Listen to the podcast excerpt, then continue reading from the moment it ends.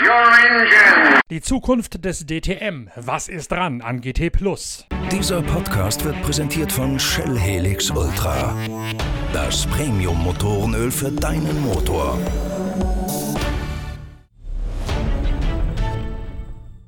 Seit einiger Zeit schon wabert der Begriff GT Plus durch die Medien als mögliche neue Plattform für das deutsche Tourenwagenmasters, das DTM. Nachdem Audi aus dem DTM ausgestiegen ist, weil man sich ausschließlich auf die Formel E konzentriert und den Dieselskandal weiter zu verarbeiten, ist klar, es gibt für das DTM mit den Klasse 1 Autos, wie es ursprünglich gedacht war, keine Zukunft. Und seitdem kämpft die ITR, die Dachorganisation des deutschen Tourenwagenmasters, darum, die Plattform zu erhalten und sie mit neuem Leben zu erfüllen. Der naheliegende Weg ist, eine bestehende GT3-Klasse aufzunehmen und in ein Sprintrennformat zu integrieren, um so quasi das Beste aus zwei Welten zu vereinen. Eine Fahrzeuggattung, die es schon gibt, mit einem Format, das es für diese Fahrzeuggattung noch nicht gibt, nämlich eben Sprint statt Langstreckenrennen. Eigentlich böte sich an, die GT3 dafür zu übernehmen in Bausch und Bogen. Dagegen allerdings sperrt sich die ITR, weil es nicht einfach nur kopiert werden soll, und nicht nur einen reinen Gegenpol zum GT Masters mit den Mittelstreckelrennen der GT3-Autos geben soll, sondern für die Sprints auch eine Nummer größer aufgerüstet werden soll. Darum der Gedanke GT Plus. Nun ist der Haken bei der Sache, es gibt keine GT Plus und es gibt auch noch kein Reglement für die GT Plus. Was bislang im Raume schwebt, ist die GT3 plus ein Push-to-Pass, also einen Knopf im Cockpit, der mehr Leistung freisetzt, damit man eine Attacke lancieren kann, oder ein DRS, ein Drag Reduction System, also ein Heckflügel, der runtergeklappt werden kann wie an einem DTM Klasse 1 Auto, um so den Luftwiderstand zu verringern und entsprechend für Überholmanöver in den Sprintrennen zu sorgen. Der Haken ist, beides ist von den beiden im DTM noch engagierten Herstellern nicht gewollt. BMW weigert sich schlichtweg in den neuen M4 ein Push-to-Pass einzubauen. Das passt nicht ins Fahrzeugkonzept. Und auch Audi hat expressis verbis nicht vor, den R8 GT3 mit Push-to-Pass oder mit einem Klappflügel auszurüsten. Die ITR schreibt momentan an einem Reglement hinter den Kulissen, das genau diese Varianten Push-to-Pass oder Klappflügel vorsieht. Hat einmal vorgeführt bei den Herstellern. Von dort kamen ablehnende Bescheide und seitdem gibt es keinen nennenswerten Kontakt mehr über die Technik der neuen GT Plus Autos. Es geht derzeit lediglich darum, ob die ITR gesamthaft aufgelöst wird und wie sich dann die Gesellschafter was auszahlen lassen vom übrig gebliebenen Stammkapital dieser ITR. Momentan laufen also zwei Prozesse parallel. Einmal die politisch-wirtschaftliche Komponente und einmal die Reglementschreiberei für das vermeintliche GT Plus, von dem kein Mensch weiß, ob es tatsächlich kommt. Es wäre relativ einfach, die Rundenzeiten eines GT3-Autos für solch eine aufgepimpte Sprintserie auf ITR-Plattform um bis zu vier Sekunden je nach Rennstrecke zu pushen, beispielsweise indem man die weichst verfügbaren Hankook-Reifen nimmt. Das, die alleine bringen schon zwei Sekunden im Vergleich zu den momentan verwendeten Pirelli im GT3 Sport und indem man über andere Luftmengenrestriktoren bei den Saugmotoren bzw. mehr Ladedruck über die gesamte Relationstabelle von Ladedruck zu anliegender Motordrehzahl hinweg den Motoren mehr Leistung gibt. Bei Porsche wird man dort anstehen, weil deren 4 Liter Saugmotor bereits ausgequetscht ist, aber das Ausgereiztsein des Motors könnte man beim 911 GT3R durch eine Reduktion des Kampfgewichts erreichen, sodass man momentan sämtliche bestehenden GT3 Autos mühelos um bis zu 4 Sekunden je nach Rennstreckenlänge schneller machen könnte. So könnte man diese GT Plus über zwei Eingriffe, die nicht fahrzeugkonzeptbedingt sind, sich deutlich nach oben abgrenzen lassen von der GT3 als solche. Dazu bräuchte man die Genehmigung von der SRO, denn deren Chef Stefan Rattel hält die Urheberrechte an der GT3-Klasse. Das ließe sich allerdings problemlos lösen. Und diese Genehmigung bräuchte man auch, wenn man GT3-Autos als GT Plus laufen lassen möchte, mit den umstrittenen künstlichen Überholhilfen, die beide Hersteller, die in der ITR engagiert sind, momentan, wie gesagt, ablehnen. Da man aber ohnehin noch in der Regel Schreibephase ist, gibt es überhaupt nichts Konkretes, was es da zu berichten gibt. Nur einige Zitate von ITR-Chef Gerhard Berger auf Internetseiten, die ihm wohlmeinend gegenüberstehen. Ansonsten gibt es derzeit nichts Konkretes zum Thema GT.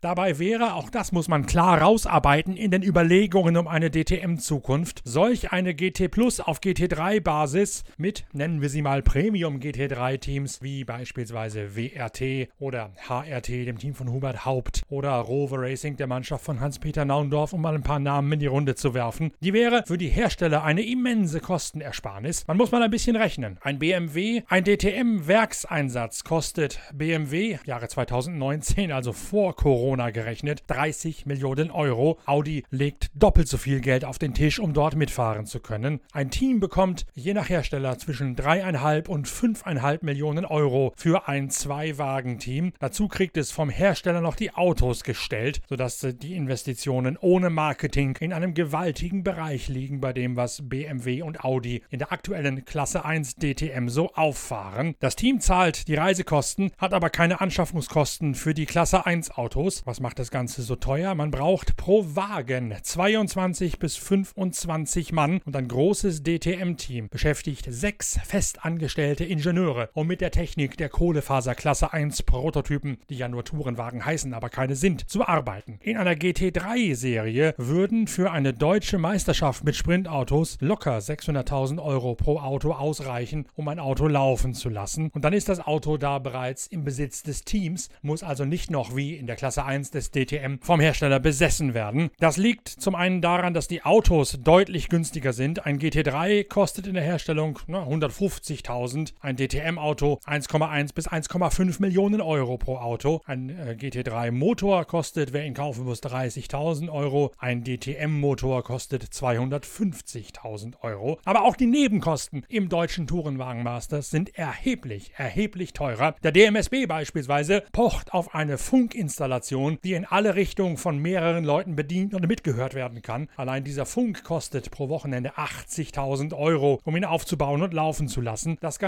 kann man auch für 20.000 Euro machen, wenn man es mit einer abgespeckten, immer noch vernünftigen und zuverlässigen Version macht. So kann man dann Punkt für Punkt durch die Bilanzen durchgehen und sich mal angucken, was das deutsche Tourenwagenmaster so teuer macht. Und dabei reden wir wohlgemerkt noch nicht von den Hospitality-Palästen, die dort aufgebaut sind, sondern von den reinen Einsatzkosten, um die Klasse 1 Autos im deutschen Tourenwagenmasters rennen zu lassen. Sollte sich jetzt eine Reduktion auf etwa 10% des DTM-Budgets ergeben, dann könnten die Hersteller, die momentan von der Klasse 1 Abstand nehmen, theoretisch immer noch mitspielen, indem sie ihren Werksfahrerpool den Partnerteams zur Verfügung stellen und indem sie auch je nach Wunsch und Größe des verfügbaren Budgets die Plattform immer noch für ihre Marketingaktivitäten nutzen.